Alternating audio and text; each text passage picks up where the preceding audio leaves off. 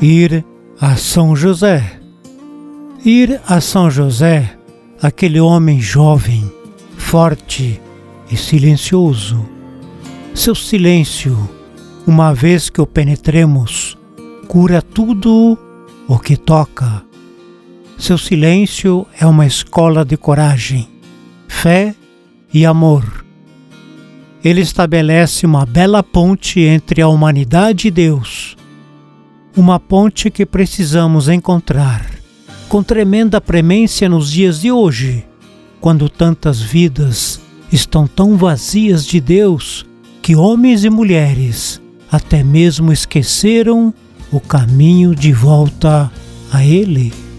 Procure José, o homem pobre, cujo filho adotivo nasceu em um estábulo e cuja família vivia da maneira mais frugal numa pequena e esquecida vila da Palestina, mas que segurou em seus braços a luz do mundo e a riqueza das nações, e quem pode nos ensinar tudo sobre como esvaziar nossas mãos dos falsos valores e enchê-las com amor, fé e felicidade.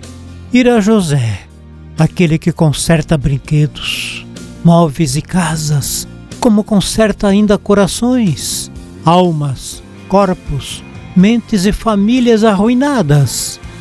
Sim, vamos até José, a quem Jesus e Maria tanto amaram.